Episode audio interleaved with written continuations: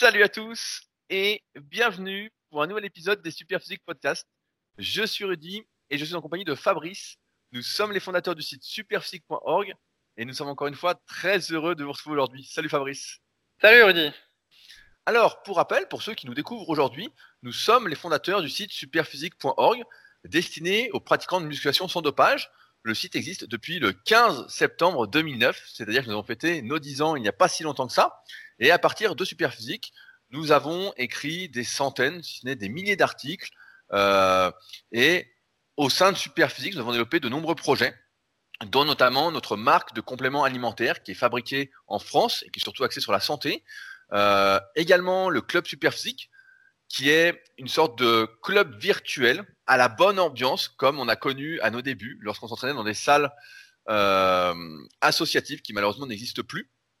On a également une application qui est disponible sur les stores qui s'appelle SP Training et qui reprend en partie la méthodologie qu'on recommande euh, régulièrement au fil des podcasts et depuis de nombreuses années sur le site superphysique.org. On anime également chaque jour, et c'est euh, le sujet du podcast chaque semaine, les forums superphysiques, qui sont les plus vieux forums du web. En clair, pour pas vous prendre trop la tête, on fait tout ce qui existe en musculation pour vous aider à progresser parce qu'on est avant tout passionné. J'ai commencé la musculation personnellement en 2001. Fabrice, as commencé en quelle année toi? J'ai commencé en 95 ou 96. Donc ça va faire 25 ans que Fabrice s'entraîne. et moi, ça, ça, fait 19 ans. Donc euh, ça fait très très longtemps qu'on est là et on a vraiment à cœur de vous aider à progresser, à ne pas faire les erreurs qu'on a pu faire, à éviter de vous blesser. Euh, et c'est donc le pourquoi de notre travail avec Superphysique. Donc si ça vous intéresse d'en savoir plus, n'hésitez pas à aller voir le site superphysique.org. Avant que j'oublie, on a également écrit des livres qui récapitulent notre méthodologie. Euh, personnellement, m'entraînant en salle, c'est plus un livre qui va être orienté pour ceux qui s'entraînent en salle, qui s'appelle Le guide de la musculation au naturel, euh, qui est bientôt, j'espère, best-seller. J'attends les chiffres de cette année en termes de vente et le livre de Fabrice s'adresse plus aux personnes qui s'entraînent chez elles, qui s'appelle Musculation avec Alter et qui est disponible. Les deux livres sont disponibles sur Amazon. Donc n'hésitez pas si vous souhaitez aller plus loin que tout notre contenu gratuit. Maintenant, euh, on peut attaquer le podcast vu que vous nous connaissez mieux. Euh, je voulais revenir sur quelques trucs. Euh, j'ai vu cette semaine, Fabrice, que tu étais très très actif pour me mettre à l'honneur ainsi que Street sur la boutique. Comment cela se fait-il? Euh, oui, bah, parce que sur la boutique, donc euh, sur le site superphysique.org/nutrition, donc où on vend nos compléments alimentaires, eh bien il y a des, y a des, les, compléments sont regroupés dans des catégories. Puis pour chaque catégorie, bah, il y avait une petite image. Et historiquement, bon, on avait mis euh, dans l'image différents pots de produits correspondant à la catégorie. Et puis, bah là, je trouve que comme euh, maintenant on a notre marque et puis on a restreint notre catalogue produit, euh, il y a des produits qui étaient sur ces images qui correspondent plus, puis en plus euh, ça fait moche. du coup, ça, on a des, des images de produits, c'est pas beau.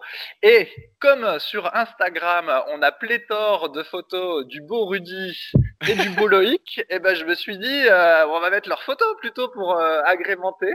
Et donc voilà, j'ai commencé un petit travail à repérer tes plus belles photos et à les mettre en en-tête de, des catégories. Je, regarderai quand même si c'est mes plus belles photos parce que je soupçonne que tu me tournes un piège. des pires photos. non, non, et bah du coup dans la catégorie, je sais plus, booster, euh, je crois que comme photo, je t'ai mis, j'ai mis une photo où tu fais du squat gobelet à 50 kilos et où tu fais euh, une tête toute crispée. je me suis dit, celle-là, on voit bien qu'il est boosté, elle est, elle est, pas mal. Et puis du coup, je sais plus, je crois que dans la catégorie récupération, j'ai dû mettre une photo de toi habillé, où tu es tel euh, le penseur de Rodin euh, au bord de la plage. Ah, j'en ai voilà. fait, des, fait, des, photos. Non, mais c'est, je, je précise ça parce que beaucoup de personnes se demandent, comme elles ne te voient pas sur les réseaux, etc., quel est un peu ton rôle dans Superphysique? Et euh, ça me permet de le, ça permet de, le rappeler, c'est que tu gères en fait tout le site et tout ce qui est en même temps gestion et euh, développement de la marque Superphysique, tout ce qui est dans l'ombre en fait. Et euh, personnellement, je fais tout ce qui est à la lumière, ainsi que Street. Street d'ailleurs qui vient de passer, je ne sais pas si vous le suivez sur Instagram, son compte c'est Super Street SP. Il a mis une vidéo, il vient de faire quatre répétitions à 148 kilos au développé couché, donc ce qui est quand même une sacrée performance, surtout qu'il s'entraîne chez lui comme Fabrice, donc euh, avec un matériel qui euh, parfois nous fait flipper. mais, voilà. Et donc tout ça pour dire qu'on a chacun en fait nos rôles dans Superphysique. et que même si Fabrice ne s'affiche pas encore en double biceps torse nu sur les réseaux sociaux, ça n'empêche pas qu'il fait son petit travail derrière et que là, bah, c'est la personnalisation de la boutique parce que c'est important de se différencier, comme je l'explique régulièrement pour ceux qui suivent Leadercast, et de pas faire comme tout le monde. J'en profite pour aborder un point qui n'est pas en notre faveur, à savoir que nous sommes toujours en rupture de stock de protéines végétales. Euh, on devait être livré cette semaine et on n'a malheureusement aucune nouvelle du transporteur. Euh, on soupçonne euh, cette crise du coronavirus, cette crise de panique de la population, de ralentir les livraisons. Donc, on espère les recevoir rapidement. Je sais que ça fait un petit moment que beaucoup d'entre vous les attendent. Donc, c'est des protéines végétales bio, un mélange de protéines de pois, de riz et de citrouille. Et euh, ça fait un moment qu'on est dessus et malheureusement, bah voilà, ça traîne un peu. Donc j'espère qu'on sera vite, vite livré. Et avant que j'oublie, merci à ceux qui euh, ont, commandé notre nouveau complément, à savoir le Super Pump, euh, car il y a eu vraiment pas mal, pas mal de commandes. On a déjà pas mal de commentaires aussi, euh, de commentaires positifs. Mais comme je l'avais dit euh, après mes, tests, on gonfle comme un ballon avec. Donc le nom est bien choisi. Euh, aussi, pendant que j'y pense, parce qu'il y a pas mal de trucs que j'ai notés, euh, je vais refaire très très prochainement, c'est en cours, euh, des bracelets, des stickers et des t-shirts super physiques. Ça fait un petit moment que on avait laissé tomber. Ceux qui nous suivent depuis un petit moment se souviennent peut-être qu'à un moment on envoyait plein de stickers, etc. dans les colis, on envoyait des bracelets, etc. Et on faisait même des t-shirts et puis on avait abandonné. Euh, on avait fait, euh, je sais pas combien de bracelets différents, je dois pratiquement tous les avoir, mais au moins une dizaine. Et donc, euh, bah là, j'ai envie de refaire un peu tout ça. J'ai reçu juste avant le podcast les stickers. Donc, euh, je les remettrai à ceux qui ont une licence super physique ou qui sont membres de la formation super physique euh, gratuitement entre guillemets parce que il y a un coût pour la participation au club super physique et à la formation super physique. Euh, lorsque vous viendrez au super physique gym à Annecy, donc qui est la salle super physique. et pareil pour les bracelets, pour les t-shirts, je vais essayer de faire un t-shirt un peu collector et qui ne sera disponible à la vente que pour ceux également qui sont sur le club super physique, qui ont une licence, et pour ceux qui ont euh, qui sont membres de la formation super physique. Donc il faudra faire au moins un des deux. Euh, je fais ça parce qu'en fait, euh, il y a un petit truc qui m'agace, euh, qui m'a agacé au fil du temps, c'est de voir des gens, par exemple, acheter euh, un t-shirt super physique. J'en parle bah, dans un des chapitres de mon livre The Leader Project sur leadercast.fr. Euh, c'est de voir des personnes en fait qui achètent le t-shirt parce qu'il est beau et non pas pour ce qu'il représente. Et pour nous, le logo SP, euh, qui est dérivé du logo Superman, représente vraiment quelque chose. C'est un, symbole fort, un peu comme le logo de Batman, le symbole de Batman en exagérant. Et euh, donc ça me faisait, ça me fait mal au cœur des fois quand, euh, à l'époque, on en faisait, que des mecs en fait qui savent pas du tout ce que c'est achètent le t-shirt. Euh, je préfère le proposer en nombre restreint et de manière exclusive à ceux qui sont vraiment, entre guillemets, super physiques, qui font partie de la communauté super physique, qui comprennent ce qu'on essaye de faire et qui sont en même temps fiers de porter ce logo-là, comme moi je peux l'être. Donc ce sera quelque chose en édition euh, limitée et exclusive. Donc j'en reparlerai quand euh, tout sera prêt. Euh, je vous montrerai les photos et puis euh, ceux qui sont intéressés me le diront. Puis ceux qui sont pas intéressés, bah, c'est pas très grave. J'essaierai de faire de toute façon un truc magnifique et collector. Euh, Fabrice, est-ce que toi, tu as des petites news de cette semaine? Parce qu'il paraît que j'ai entendu dire que tu n'as pas fait de cardio la semaine dernière. ouais, ouais, alors je sais pas si tu te souviens, un coup on avait une question, c'était un type qui était au Canada et qui disait, je crois qu'il était euh, facteur, et en fait, dans le cadre de son job, il marchait 5 euh, heures par jour.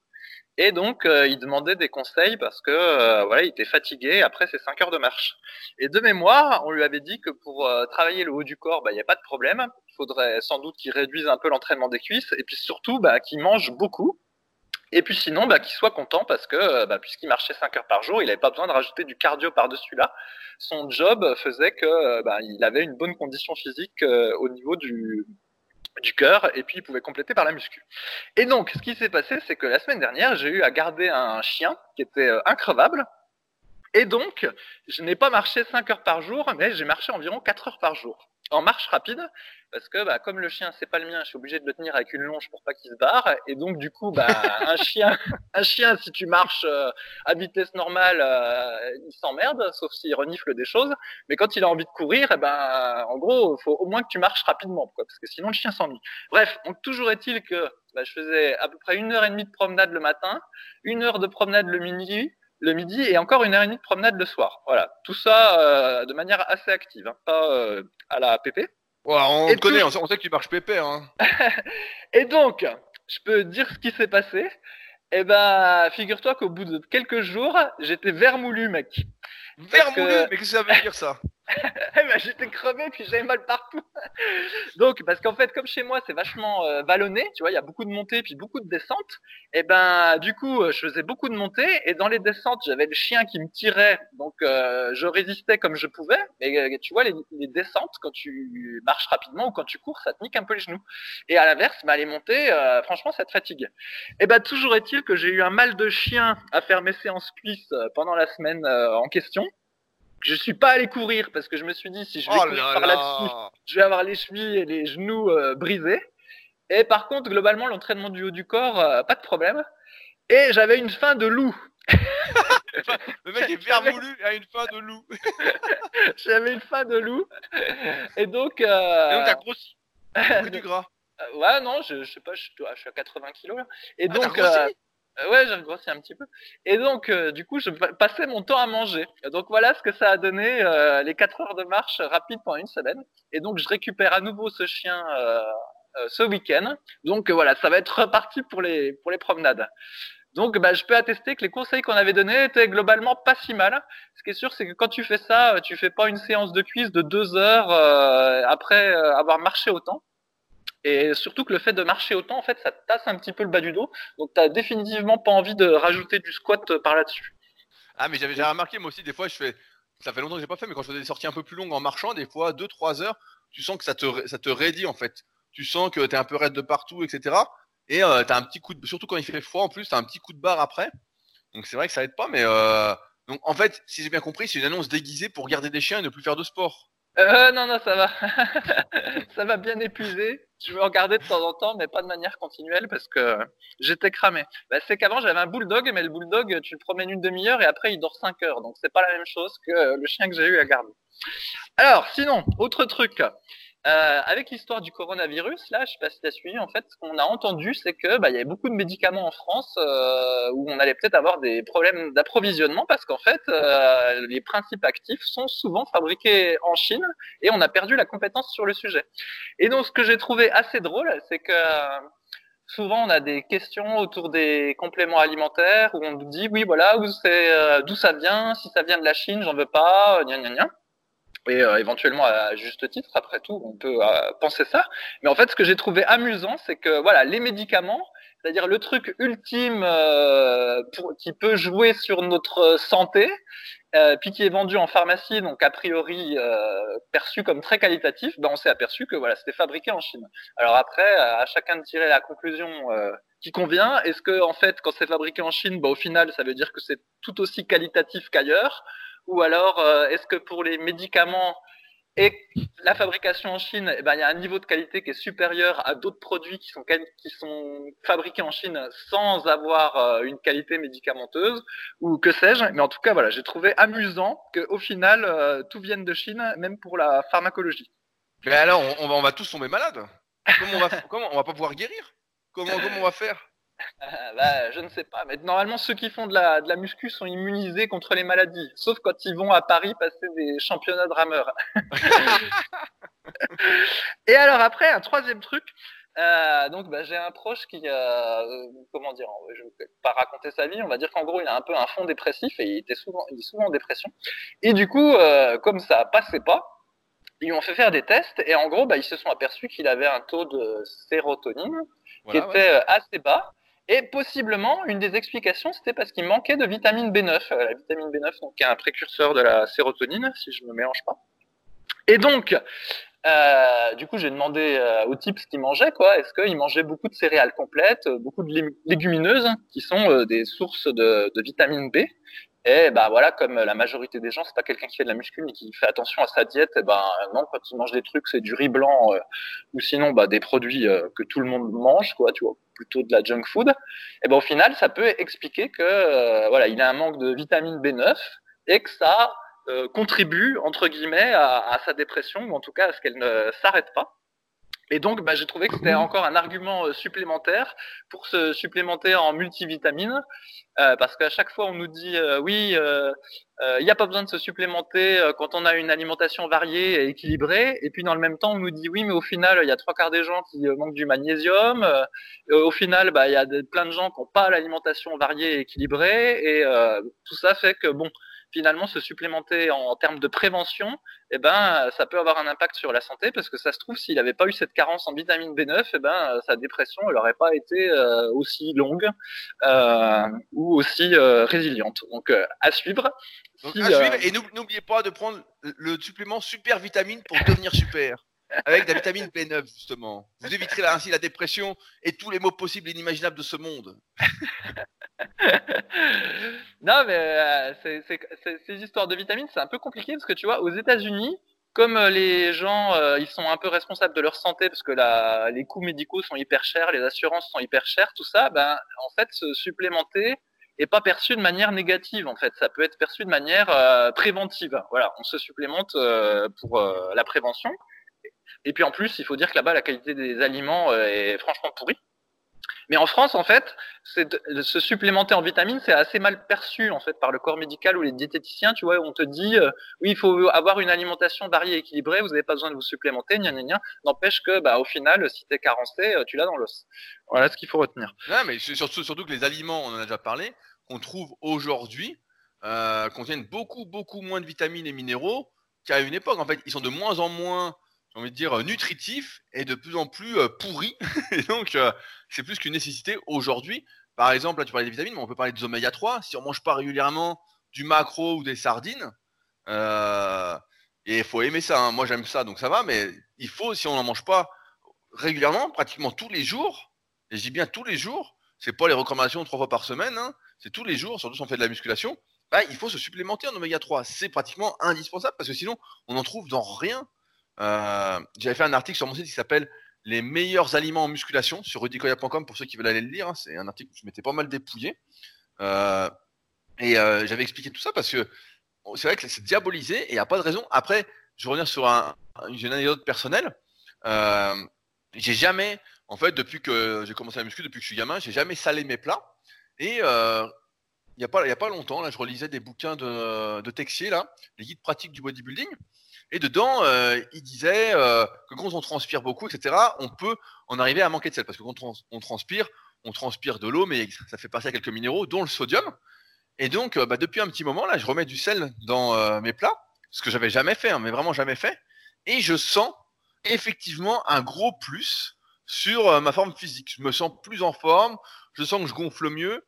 Et après, bah, c'est pour ceux qui savent pas, mais le sodium et le potassium régissent l'équilibre la, quantité d'eau qui va aller à l'intérieur et à l'extérieur de la cellule.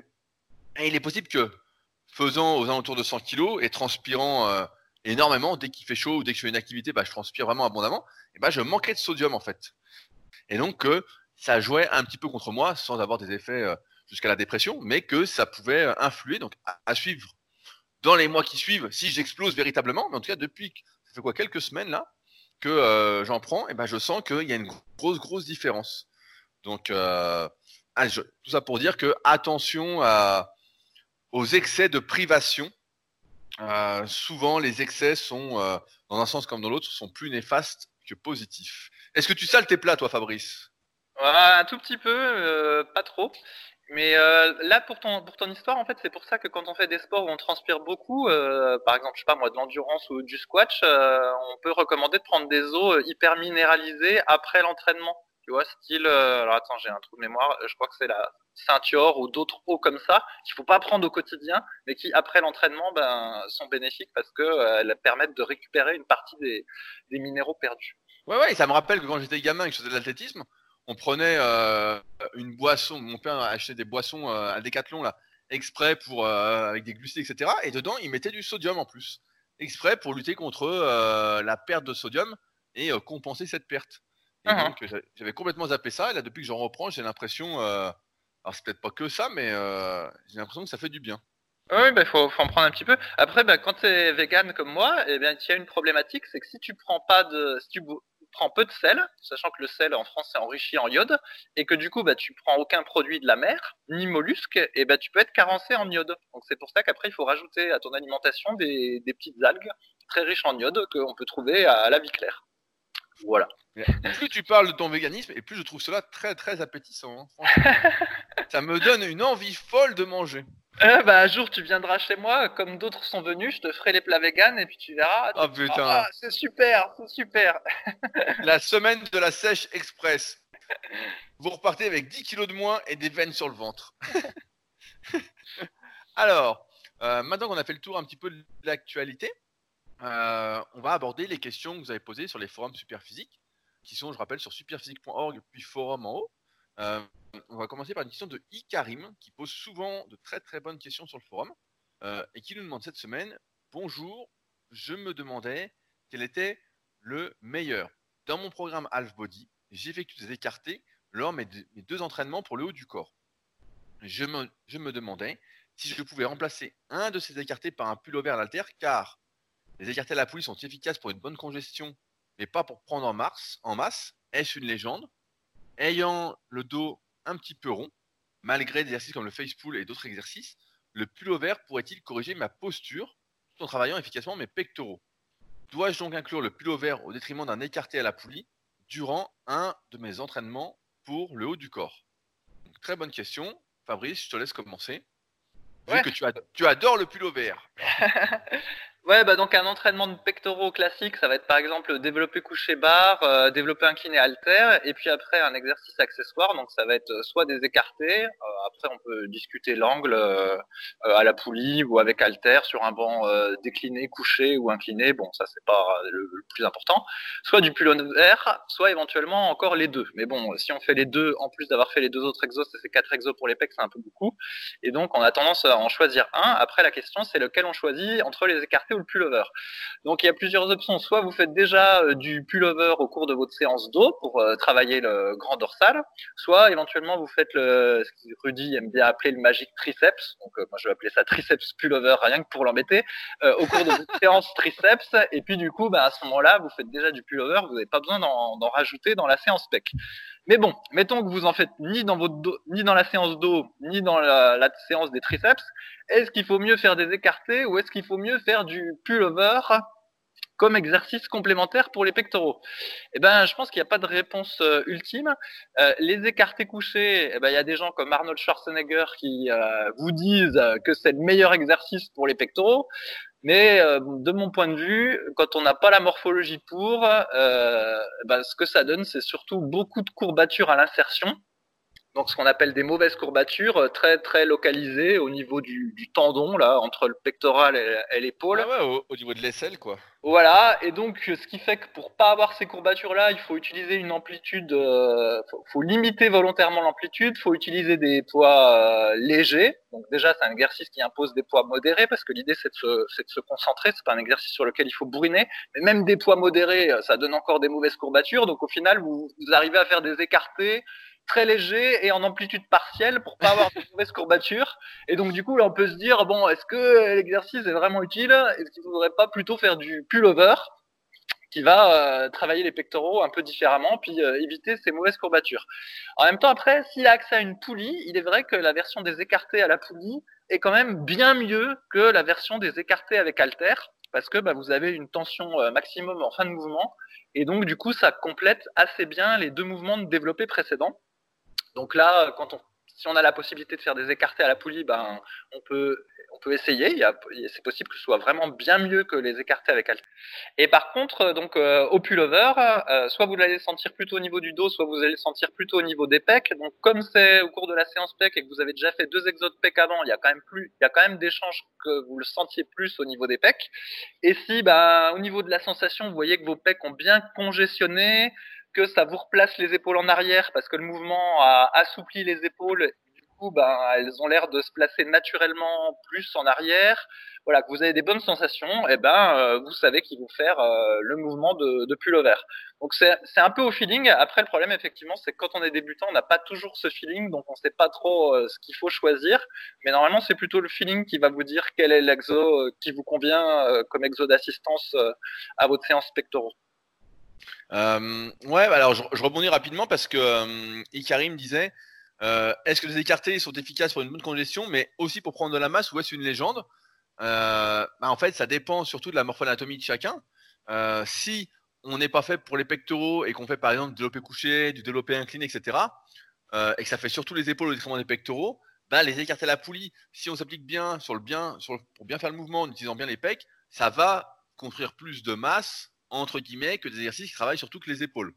Euh, après, on fait rarement un exercice juste pour faire un exercice. Surtout, euh, nos podcasts s'adressent à ceux qui souhaitent prendre du muscle, se transformer physiquement, perdre du poids, etc. Et euh, qui ne veulent plus perdre de temps, comme je disais en introduction. Donc là, les exercices à la poulie vont aider à prendre du muscle, à prendre des pectoraux. Sinon, ça n'a pas de sens de faire un exercice.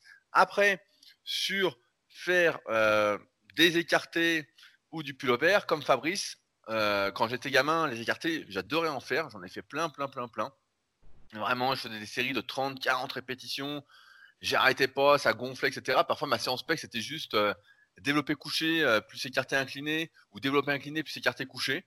Et après ça, bah, j'étais gonflé comme un ballon. Et puis, au fil des années, bah, en fait, c'est un exercice qui est passé de moins en moins, qui, comme l'a dit Fabrice, ça me faisait des mauvaises courbatures, tout le temps, même avec des poids légers, même en amplitude partielle. Euh, quand je dis ça, ça me fait penser à Rich Gaspari dans euh, Battle for Gold, qui est un documentaire que vous pouvez trouver sur YouTube, avec les champions des années 80, qui lui faisait des écartés en descendant à fond. Euh, et donc à chaque fois que je parle d'écarté, j'ai cette image en tête. Et puis ça me fait penser aussi à Tom Platz, qui s'était arraché un biceps avec les écartés. Il faut dire que lui utilisait une technique d'exécution relativement trichée, où il sautait sur le banc, où il y avait vraiment toujours trop d'amplitude, etc.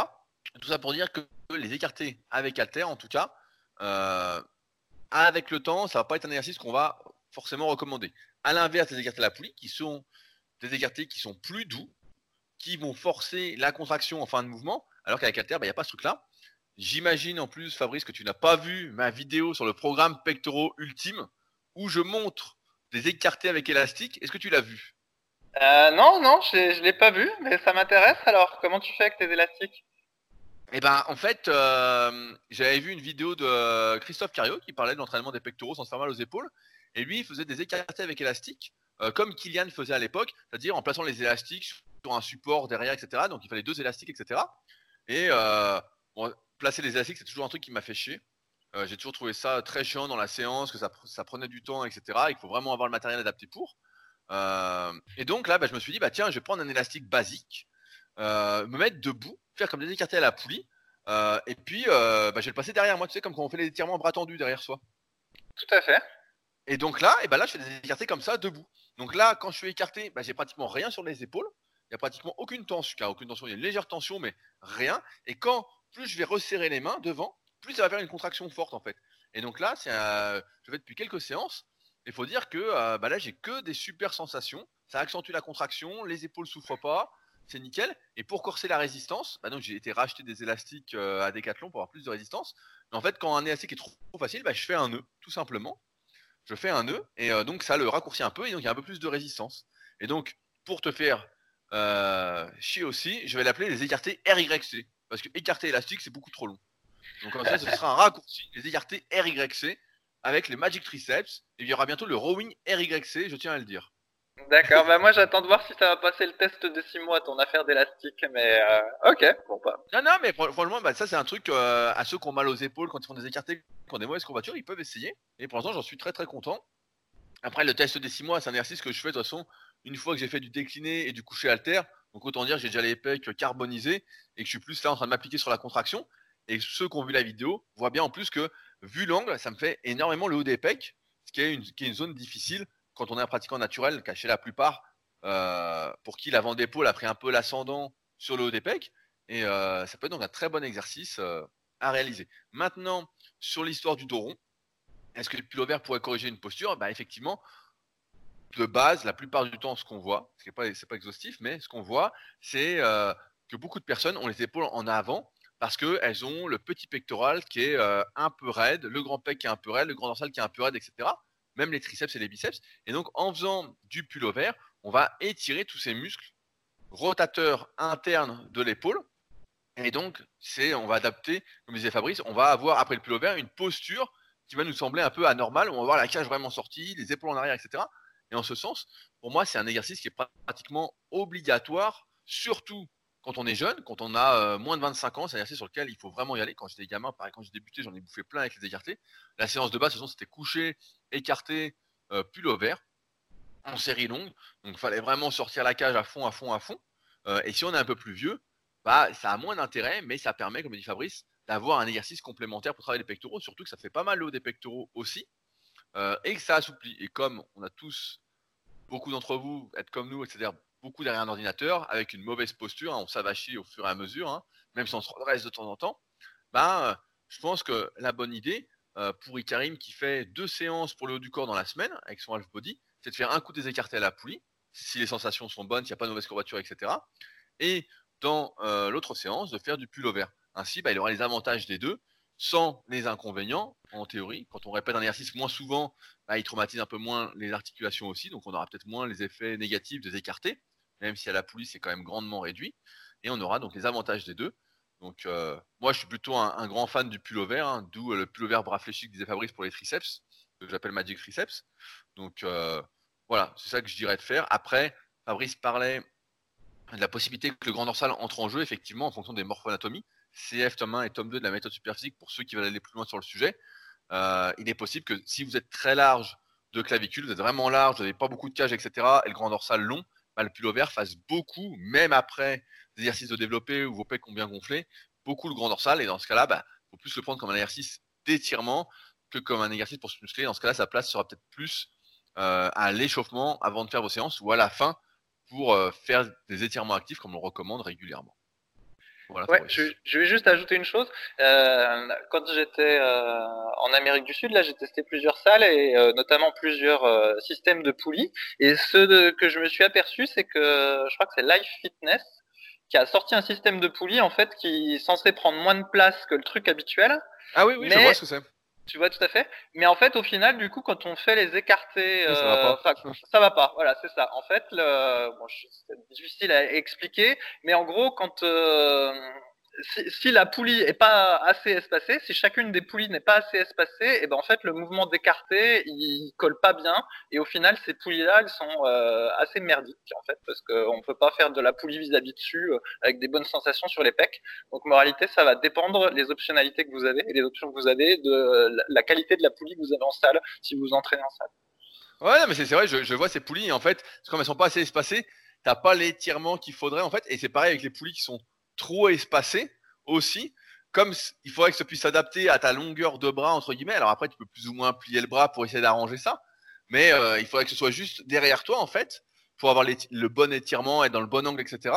Bah, c'est vrai que. Euh, alors après, quand on va écarter la poulie, en général, c'est qu'on recherche moins l'étirement que la contraction. Donc on va moins derrière, on va moins chercher l'étirement. On reste plus sur la contraction en fin de mouvement. Oui, oui Rudy, mais en fait, même la, même la contraction, ça va pas. En fait, si la poulie elle est trop rapprochée, euh, et que tu as les bras du coup qui arrivent en position finale, et eh ben les, je sais pas comment dire, la, résistance euh, à la fin, elle est, elle est faible parce qu'en fait les, les câbles sont sont pas dans le, dans le bon axe en fait, donc ça ça va pas ni au début ni à la fin. bon bah faites des écartés RYC, voilà tout va bien se passer. avec des élastiques. voilà, avec des élastiques avec un nœud.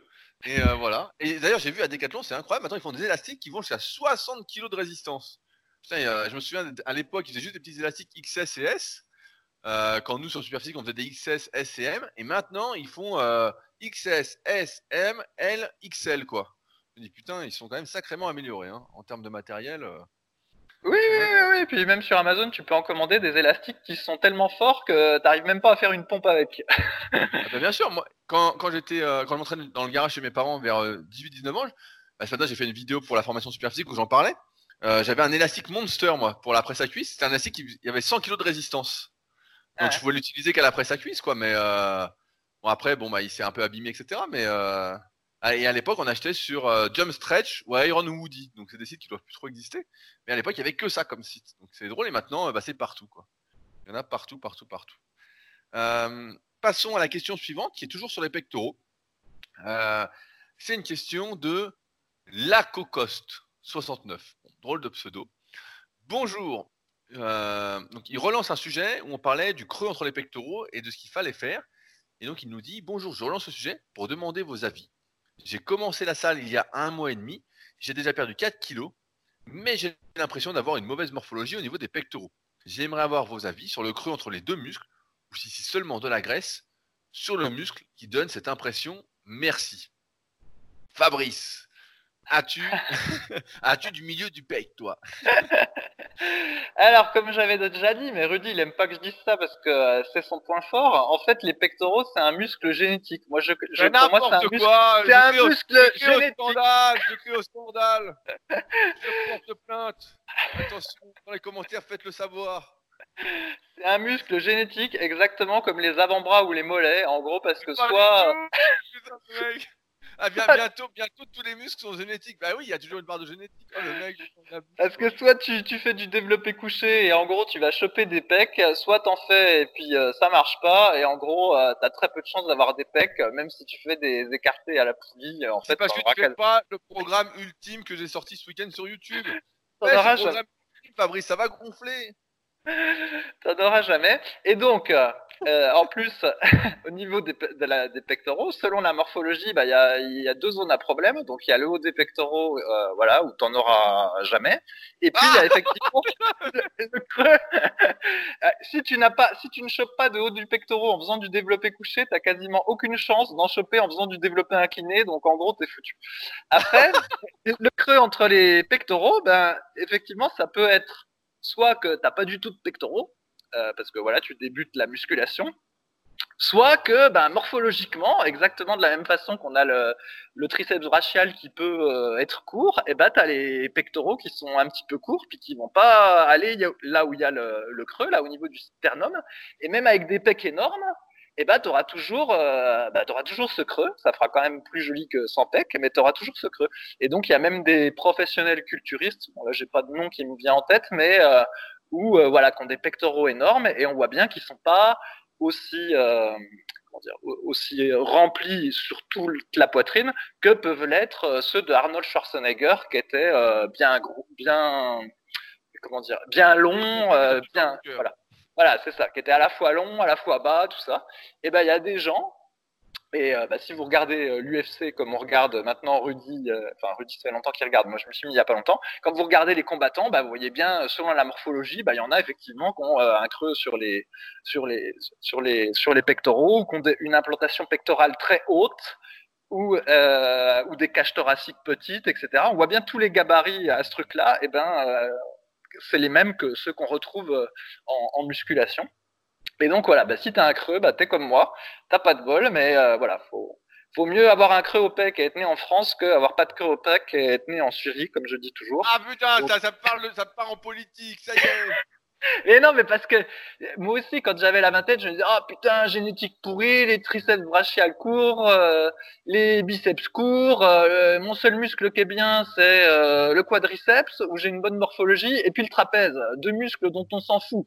Et donc, j'étais malheureux comme la pierre, et puis finalement, avec le temps, tu te dis, tu te dis, faut mieux avoir une génétique perfectible pour la muscu, et puis être né en France et avoir des bonnes conditions de vie, que être né dans un pays en guerre donc ça, relativise euh, beaucoup de choses. Si le dernier de nos soucis, c'est résoudre le creux entre les pectoraux, enfin sachant qu'on peut pas le résoudre, c'est pas très grave. Voilà. Oh, bon, je suis absolument pas d'accord avec cette réponse et je vais te dire pourquoi. Tout d'abord, les pectoraux ne sont pas un muscle génétique. Il faut énormément de travail pour les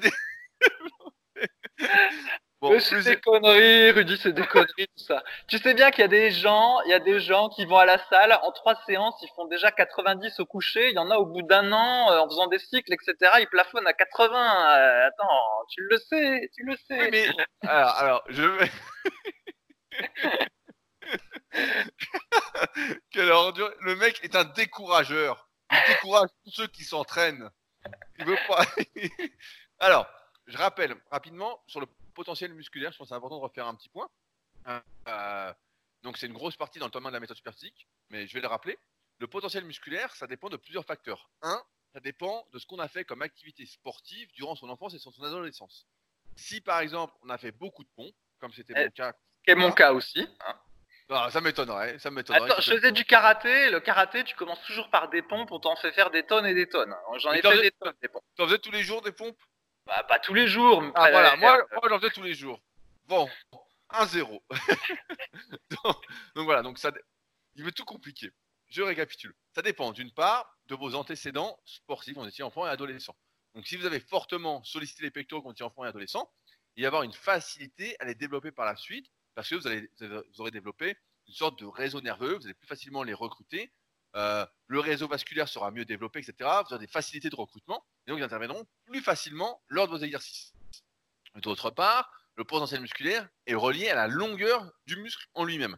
Ainsi, si on parle des pectoraux, plus ils vont être larges, plus ils vont, descendre bas sur votre torse, plus ils vont être longs et donc plus il y aura de muscles à exploiter. À l'inverse, s'ils sont très très courts, que vos épaules mangent vraiment vos pecs, euh, vous voyez que les épaules sont vraiment en avant par rapport aux pecs, qui les masquent, et qu'en plus ils, sont, ils remontent très très haut euh, sur le buste et ça fait un long abdomen, bah là il y a beaucoup beaucoup moins de potentiel, beaucoup moins de muscles à développer.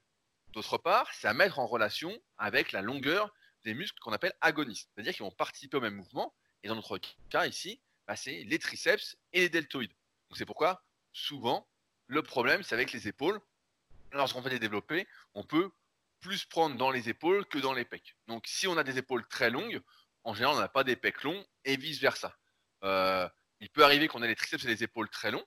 Euh, et dans ce cas-là, bah voilà, ça va vraiment prendre l'ascendant sur les pectoraux. Mais sinon, on peut avoir les pectoraux et les triceps très longs et pas peu d'épaules. Et dans ce cas-là, on sera peu large. En général, c'est des gens qui vont avoir une grosse cage thoracique et une faible euh, longueur de clavicule.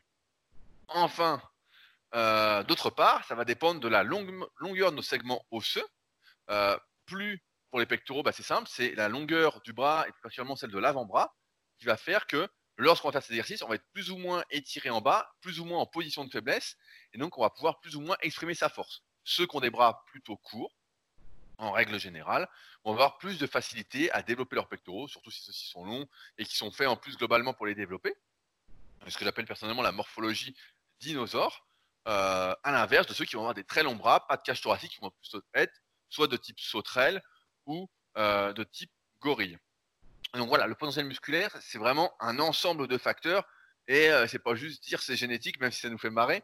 Euh, Il y a quand même pas mal de facteurs qui rentrent en compte. Oui, mais enfin, toute ton argumentation va dans le sens que c'est génétique. Après, t'as juste. Oui, mais tous les muscles, C'est les polyfactoriel. Non, pas tous les muscles, Rudy, parce que les autres muscles, tous les muscles sont génétiques, mais la plupart des muscles, tu peux les isoler.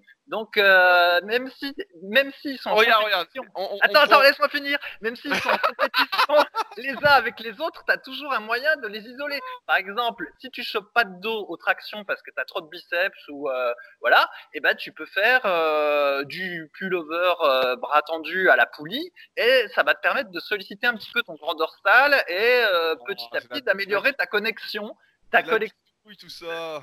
ça, ça te permet petit à petit d'améliorer euh, ta, on va dire le, ton schéma nerveux pour solliciter le muscle et après aux tractions, tu arriveras à sentir ton grand dorsal. Ouais, mais c'est comme, Alors qu'avec- c'est comme avec des écartés, tu fais des écartés légers sans trop d'amplitude. Non, mais non, parce qu'avec les, les, restes sur les pecs, t'étires pas trop les épaules et ça fait la même chose. non, parce qu'avec les écartés, ça ne marche pas. Euh, éventuellement, peut-être les écartés à la poulie avec un peu de chance, mais avec les écartés normales, ça ne marche pas en fait. Ça te sollicite l'épaule aussi, donc ça marche pas. C'est Ah, ça la sauf- différence. Sauf si tu descends moins. Non mais, ce, mais, raison- mais- mais ce si tu raisonnement est valable. dans ce cas-là, si tu, si tu fais des écartés, des écartés partiels, dans ce cas-là, effectivement, ton, ton deltoïde antérieur va pas être étiré, donc tu vas le sentir moins, mais en même temps, ton grand pectoral est pas étiré non plus, donc ça sert à rien. Donc c'est bien ce que je dis. Ah, fait- Tous les muscles sont génétiques. Regarde, on va prendre un autre exemple. Ah, il y a débat. Il y a, y a débat. Vas-y, Euh, vas-y, donne un exemple, donne-moi un muscle, donne-moi un muscle. Les, les quadriceps. Imagine, tu as les ischios longs et les fessiers longs. Sur chaque Mais qu'est-ce que tu fais? Bah, tu, C'est simple, tu fais des extensions de jambes, tu fais du leg Oh, extension, arrête. après ou après en faire, ou après en faire. C'est ça Arrête, tu, peux pas forcer les extensions si on te démonte les genoux. Mais oui, oui, mais tu pourras quand même euh, au moins sentir un petit peu le quadriceps et puis petit à petit, euh, tu finiras par le sentir à la presse aussi, où tu le fais en Ah bah, pré-fatigue. alors, en j'ai la l'argument, l'argument ultime.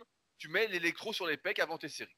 Mais tu peux pas, parce qu'en plus, euh, déjà, euh, si t'en as pas de pec, tu peux pas mettre les électrodes, et en plus, tu, tu sais qu'en plus, les électrodes sur les pectoraux, c'est pas terrible parce qu'il y a la proximité avec le cœur, etc. Et dans le mode d'emploi, ils déconseillent de le faire. Alors, Alors pourquoi, pourquoi tu l'as fait en le mettant à fond sur les pecs, Fabrice? Ouais, parce que c'était un Ah, ah. C'est chouette, euh, mais je j'en ferai pas tous les jours, euh, tu le sais bien. Donc c'est bien ce que je dis, t'as pas de solution. Si, Il y a y pas de solution. Il est de mauvaise foi. Il veut pas dire que les pecs c'est pas que génétique. Euh, je te jure. Allez, de mauvaise foi, votez contre lui. Votez pour Bon, allez, finis ton explication. Donc Bon. maintenant que tu as expliqué tous les, arguments qui expliquaient pourquoi c'était génétique, dis-nous tu voulais en venir. Eh ben, je vais reprendre la question de la cocoste 69 après ta mauvaise foi. Alors, euh, quand on débute la musculation, c'est normal d'avoir du mal à déterminer un peu son potentiel et ses longueurs musculaires. C'est quoi Souvent, on explique que euh, la morpho-anatomie, l'analyse morpho-anatomique n'est pas réservée aux débutants, surtout en plus quand on est plutôt gras à ses débuts et qu'on a du mal à distinguer ses muscles. On a du mal à distinguer ses muscles, bah ouais, on ne peut pas savoir s'ils sont longs, s'ils sont courts. On est encore dans l'apprentissage des exercices. Et donc, c'est pourquoi, pour la Cocos 69, il est beaucoup trop tôt, en fait, pour se, euh, pour s'intéresser, entre guillemets, au fait de est-ce que j'ai du milieu de pec ou j'ai pas de milieu de pec. Après, c'est une question courante pour beaucoup de débutants, mais c'est souvent une perte de temps. Il faut d'abord prendre tout ce qui vient et après, on verra pour pignoler s'il y a un souci. Maintenant, concernant le travail du milieu des pecs, euh, tout à l'heure, on parlait de la différence entre les écartés couchés avec haltère et les écartés à la poulie.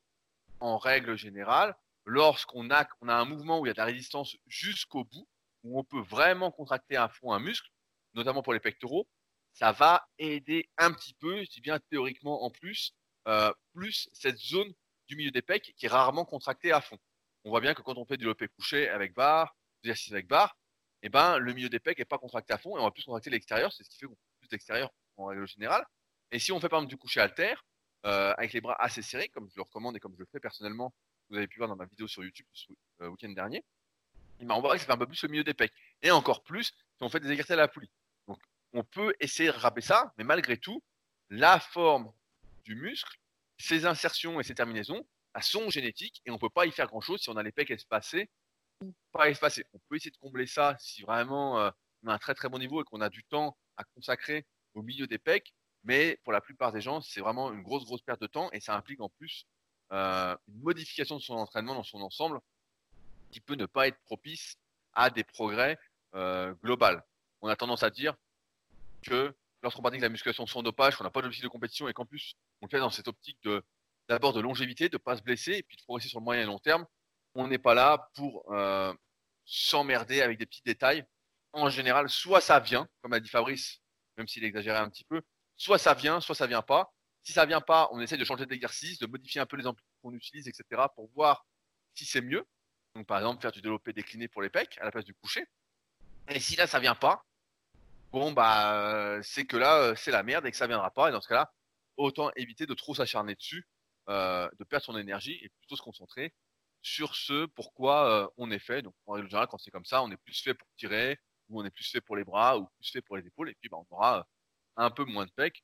Mais euh, comme la vie, la réussite dans la vie ne se résume pas à avoir une gros, grosse paire de pecs, bah c'est pas très grave. Voilà Fabrice. Ok, euh, juste pour dire qu'en fait, là, tu parlais du milieu des pectoraux. Par contre, si l'écartement entre les pectoraux c'est au niveau du sternum, là, et qu'au niveau du sternum il y a rien, et ben là, euh, quelles que soient la- les poulies qu'on peut faire ou même si Rudy a dit qu'en plus c'était pas très efficace, là, ce sera jamais comblé ce vide-là. En fait, c'est juste complètement morphologique. Donc là, il y a rien à faire. En, en gros, si vous écoutez Fabrice, ne faites plus les pecs. Mais non, mais c'est comme t'as dit. Tiens, je te fais le résumé. En gros, bah tu fais, tu commences par du développé couché barre. Si jamais tu vois qu'il se passe pas grand chose, allez, tu fais du développé décliné barre. Si encore il se passe pas grand chose, il te reste le développé couché halter et le développé décliné avec halter. Si avec tout ça tes pecs gonflent pas, euh, bon bah c'est râpé quoi. Bon, rentre à la maison et bouffe tes lentilles. Alors, passons à la question suivante. C'est une question spécialement pour toi, Fabrice, je tiens à le dire. C'est une question de Hamad91. Bonjour. Quel est le meilleur pour la santé et l'anabolisme? Une fois 250 ml de lait le matin et une fois 125 grammes de yaourt ou trois fois 125 grammes de yaourt répartis à mes trois repas? Donc c'est une question qui est restée sans réponse sur les forums et je te laisse euh, lui répondre. Donc moi le vegan, je vais répondre. allez, je vais répondre comme si j'étais pas vegan. En fait, en général, les yaourts c'est mieux que le lait parce que euh, ça a à peu près le même nombre de nutritivement ça a à peu près le même nombre de protéines par contre c'est beaucoup plus digeste et puis en bonus tu as des ferments lactiques donc en général on recommande plutôt les yaourts euh, par rapport au lait et en fait le lait on le, le garde que pour les recettes de crêpes. Et sinon euh, voilà. Plutôt yaourt plutôt yaourt que lait. Au niveau de l'anabolisme ça va rien changer.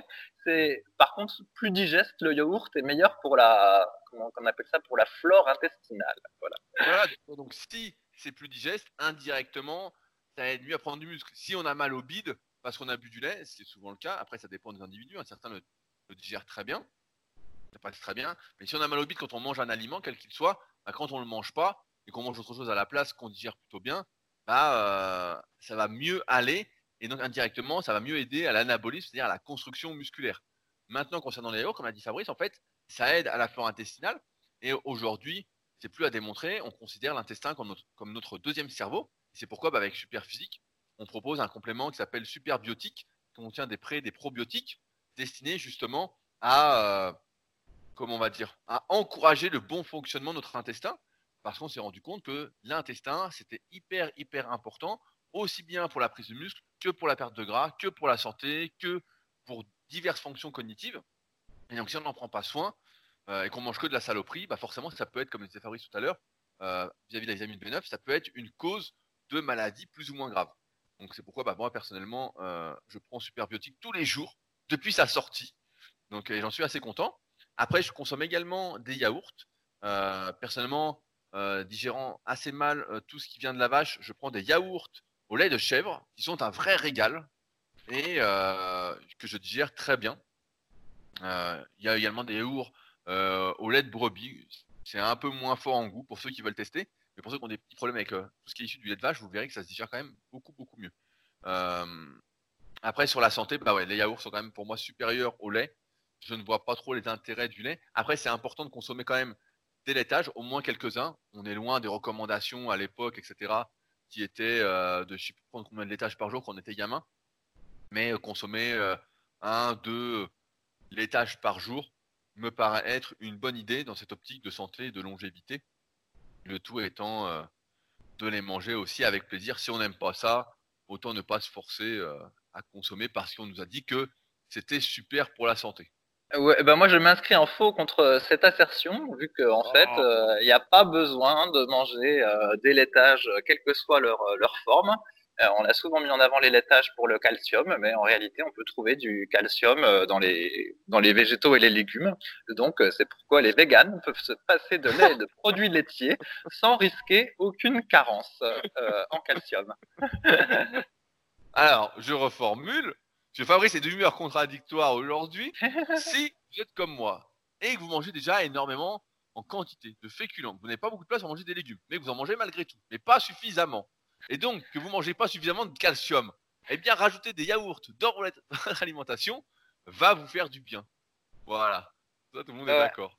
Ouais, ouais. Mais tu sais, c'est très, c'est, très intéressant cette histoire de calcium parce que euh, si tu te souviens, nous, quand, je sais pas si toi t'en avais quand t'étais petit, moi à l'école en fait, euh, on me donnait euh, un verre de lait tous les jours. Ah non, non, mais j'ai pas eu ça. Eh ben, en fait, moi, ma femme, elle avait eu ça, et moi aussi, j'ai eu ça.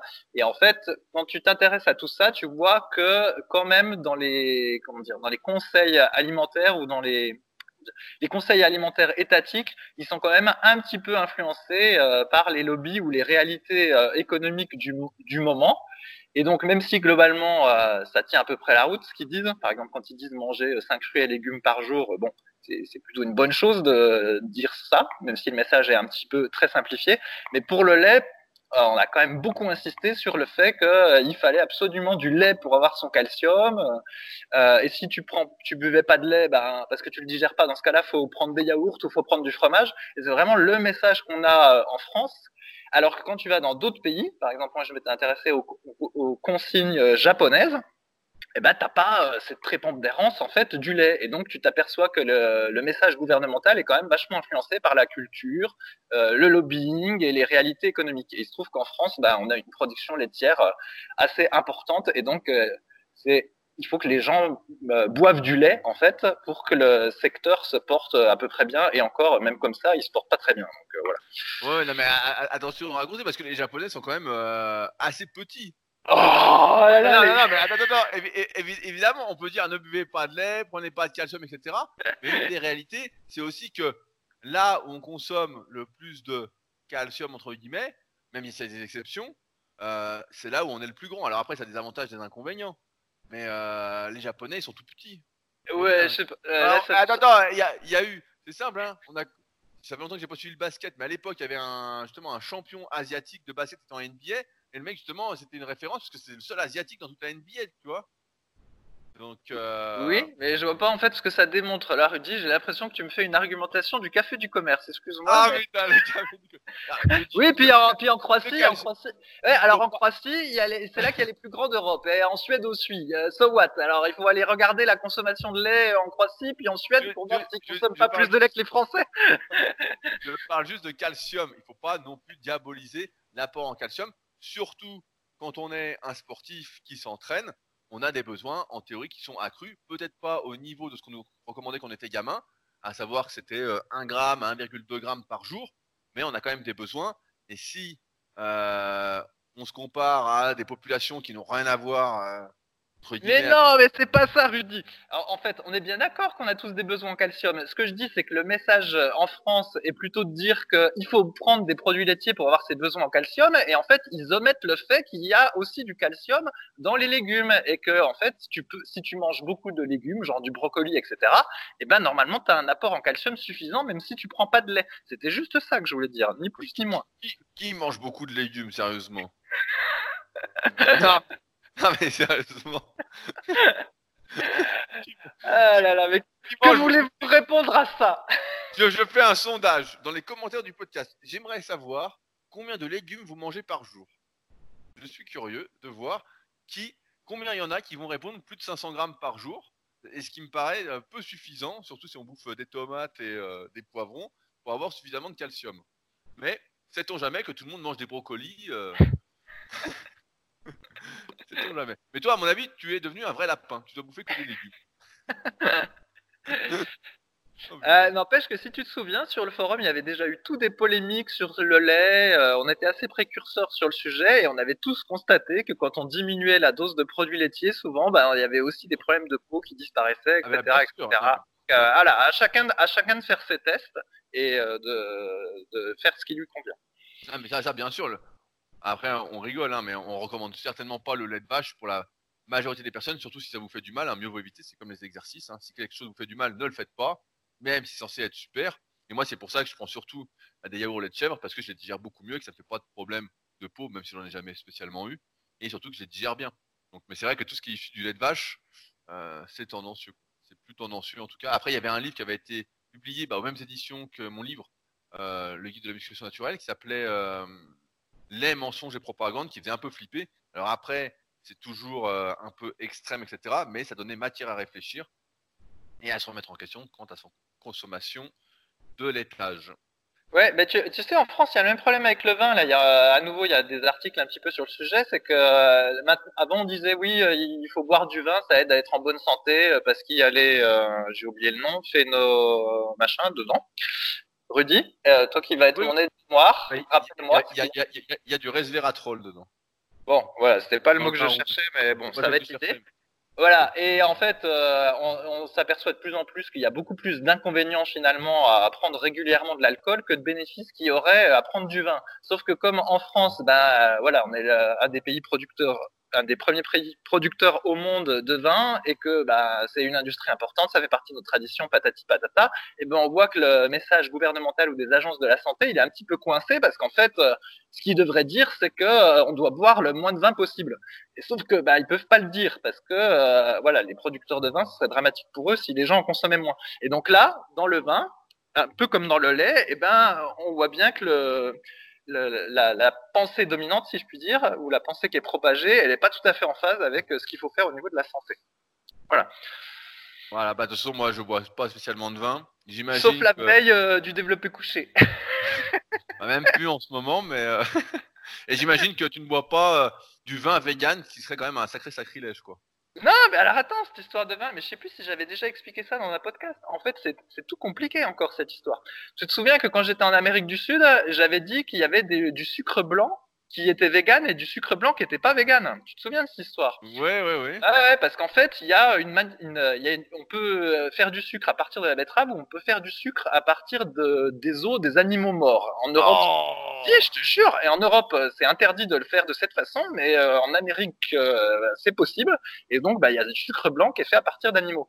Et donc, euh, attends, qu'est-ce que je voulais dire? Ah oui, et là j'ai perdu le Voilà. Et pour le vin, en fait, tu dis naturellement le vin, euh, bah, ça vient du raisin, donc c'est nécessairement vegan. Et ben en fait, euh, non, même pas. Figure-toi, même pas, parce qu'en fait, il y a un traitement qui est appliqué sur les raisins. je sais plus si c'est pendant la récolte ou avant ou après. Bon, je me souviens plus. Mais en fait, c'est un traitement qui utilise un produit qui a été fait à partir d'animaux. Et donc, du coup, effectivement, tu as du vin bio et vegan qui coûte beaucoup beaucoup plus cher euh, parce que le vin normal, en fait, eh ben, si t'es un pur vegan, eh ben, il est pas vegan, tu vois. Un peu J'imagine qu'en plus, ce vin vegan est dégueulasse, quoi.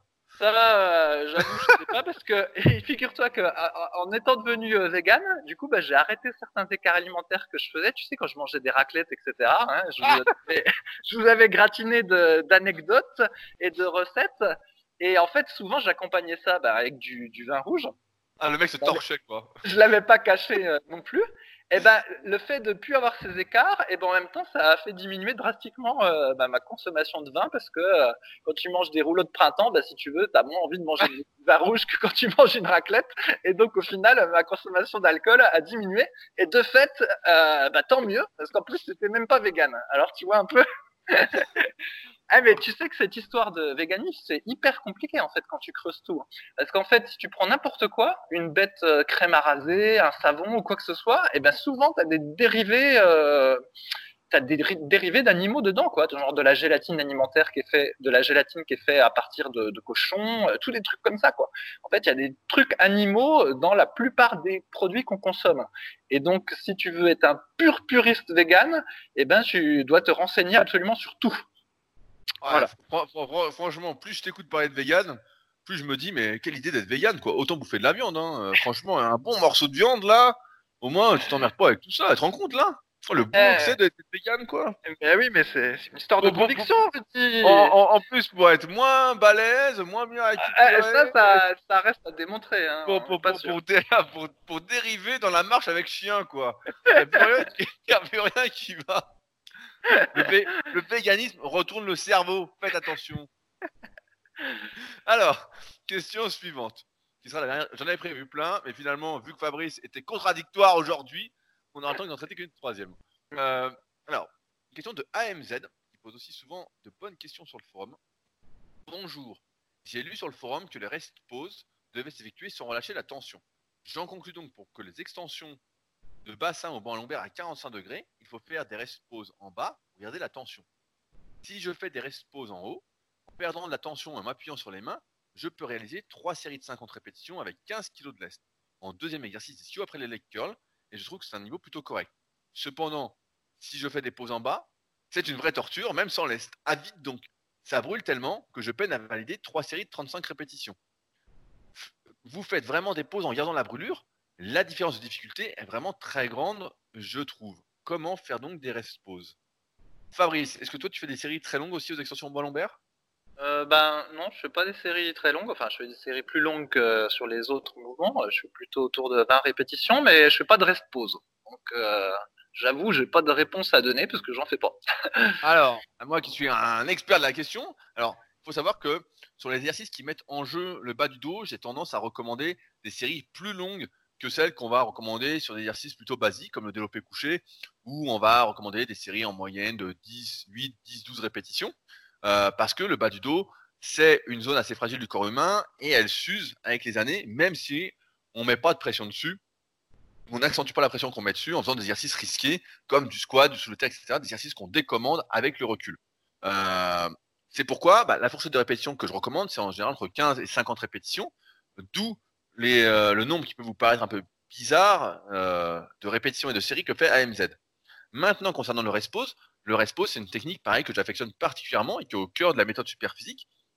Il s'agit en fait de faire des pauses entre guillemets durant l'exercice euh, dans une zone où il y a encore un peu de tension. Par exemple, si on fait du curl incliné pour ceux qui regardent les vidéos, il s'agit d'attendre en position haute, donc avec les bras fléchis.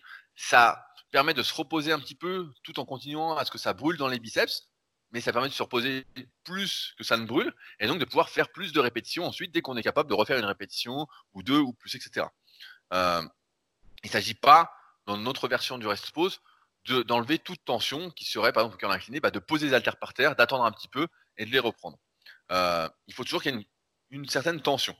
Donc là, dans l'exemple qu'a donné AMZ, euh, effectivement, le rest pose qu'on recommanderait serait celui en bas on attendrait en bas sans poser les mains au sol et certainement pas en haut en posant les mains. Parce que dans ce cas-là, pour moi, une fois qu'on enlève la tension, psychologiquement, c'est comme si on avait fini la série, la série est finie et on repart pas.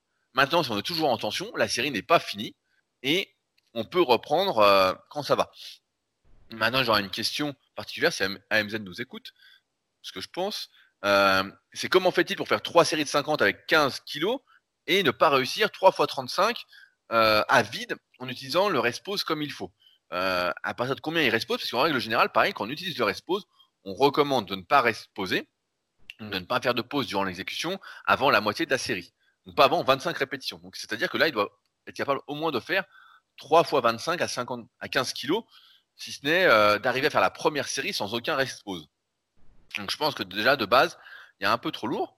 Et d'autre part, bah, pour la fin, oui, c'est une vraie torture entre guillemets, surtout dans les ischio-jambiers. C'est comme le leg curl pour ceux qui en ont, qui en font pour les ischio-jambiers. Lorsqu'on le fait en série très longue, j'en avais fait pendant un moment quand je m'étais fait mal au genou à 17 ans euh, et je pouvais plus trop faire les quads, je faisais du leg curl à fond en série de 100 et euh, la brûlure dans les ischios est vraiment, vraiment une des pires qui soit. Mais après, c'est plus une question euh, de spirit, de mental, de volonté. Ça brûle, oui, c'est assez horrible. Et donc, bah, on, on repart et on intériorise tout pour continuer, en fait, tout simplement. Euh, il faut tout bloquer, toutes ces sensations, euh, ces émotions, etc. sur le moment, sachant que là, le risque est quand même assez faible de blessure hein, et que ça peut faire que du bien aux muscles. Mais oui, oui, c'est euh, normal et c'est comme ça qu'on fait. On prend sur soi et on continue. Après, souvent, on parle dans les podcasts que et je suis assez surpris de voir des gens s'entraîner en salle et dire qu'ils forcent alors qu'ils ne forcent pas. à mes yeux, en tout cas, mais parce qu'en fait, il faut à un moment vraiment intérioriser et que notre motivation, notre volonté prenne le dessus sur les euh, douleurs, les bonnes douleurs qui pourraient être insupportables. Si on se concentre sur la douleur, c'est sûr qu'on se dit bah, j'ai mal, j'ai mal, j'ai mal, j'ai toujours plus mal. Euh, alors que si on se concentre sur je veux plus de muscles, je veux plus de muscles, je veux plus de muscles, entre guillemets, bah, on est motivé et on passe outre la brûlure en fait. Donc mon conseil serait pour AMZ bah, de repartir à vide et euh, de prendre sur soi, etc. Après, on s'habitue à force de faire des séries longues à la brûlure. Ça brûle de moins en moins. Le réseau de capillaires euh, se développe. On a des enzymes qui vont aider à mieux euh, supporter cette brûlure. On va être capable d'accumuler plus de lactate au sein de la cellule musculaire, etc. Euh, donc au début, ça va peut-être brûler énormément, et après, on va quand même réussir à passer outre. Sachant en plus que pour les ischio-jambiers, un truc que j'ai remarqué, comme pour d'autres muscles, hein, si ceux-ci sont souples, eh bien, ça brûle moins rapidement. Euh, on n'a pas cette euh, mise en tension, j'ai envie de dire, des ischio-jambiers euh, durant tout l'exercice. Quand on est en haut, elle est beaucoup moins importante, sauf si on a les ischio mais si on est souple, elle est beaucoup plus importante et donc ça va brûler moins rapidement. Peut-être aussi une piste pour essayer de réduire la brûlure, mais sinon, voilà, il faut intérioriser et prendre sur soi. Il faut avoir le spirit, comme Fabrice. ouais, et d'ailleurs, c'est assez drôle parce que dans les en salle, c'est pas souvent qu'il y a un banc à lombaire. De mes différentes salles que j'ai vues récemment, il y avait des bancs à lombaire à 45 degrés, voire il n'y en avait pas. Mais le bon vieux banc lombaire à 90 degrés, euh, ben, j'en ai quasiment pas vu. Euh, même si nous on recommande normalement plutôt la version à 45, mais euh, moi je préfère la version à 90, mais c'est un truc personnel. Et puis en plus, quand il y en a, bah, des fois il n'y a pas. Normalement, il faut un petit espace pour mettre les, les, testicules, et des fois bah, il n'y a pas l'espace. Alors du coup, il faut ajuster le banc pour le mettre plutôt au niveau des cuisses que, enfin plutôt sur le bas des cuisses que sur le haut des cuisses, mais dans ce cas-là, ça Ah, tire ça au niveau des les genoux, cuisses, quoi. Voilà, c'est c'est assez compliqué. Et en fait, c'est dingue que sur même un truc tout simple comme ça, euh, en 2020, eh ben il y a encore des bancs qui sont mal foutus, puis où t'as pas la place pour mettre euh, pour mettre tes couilles, quoi, pour le dire euh, poliment. et voilà. Et du coup, en plus, quand c'est mal foutu, bah, ça veut dire que avant chaque euh, chaque fois que tu montes sur le machin, puis que tu te positionnes, euh, tu dois te les replacer entre guillemets euh, discrètement, parce que sinon tu sais que ça va te faire mal. Enfin bref, tout ça fait beaucoup de drôleries. Après, je voudrais juste, je voudrais juste dire un truc. Euh, moi, je préfère la, rester autour de la vingtaine de répétitions, parce que je me suis aperçu sur cet exercice que je commence, si je dépasse la trentaine de répétitions, eh ben, j'ai tendance à bâcler, pour être honnête. Et euh, bah, comme je sais que, par exemple, si j'en ai 40 à faire, eh ben, j'ai tendance à les faire très rapidement, puis à bâcler, à faire un mouvement plus court, plus rapide, tout ça. Et donc, c'est pour ça que j'évite les... séries trop longues sur cet exercice-là. Après, comme Rudy est très fort, lui, il arrive à avoir la bonne technique d'exécution tout le long de la série, mais moi, je n'en suis pas capable. Ah, en, fait, je pense à mes ischios et à mes fessiers. Et quand je fais mes répétitions, en plus, comme c'est un exercice, voilà, plus de renforcement, etc., il faut pas prendre trop de risques.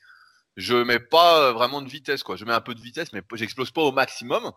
Et donc, en fait, euh, je pense que euh, ça gonfle, ça gonfle, ça gonfle, ça gonfle. Et puis, plus je continue, plus ça gonfle. Puis après, je suis heureux.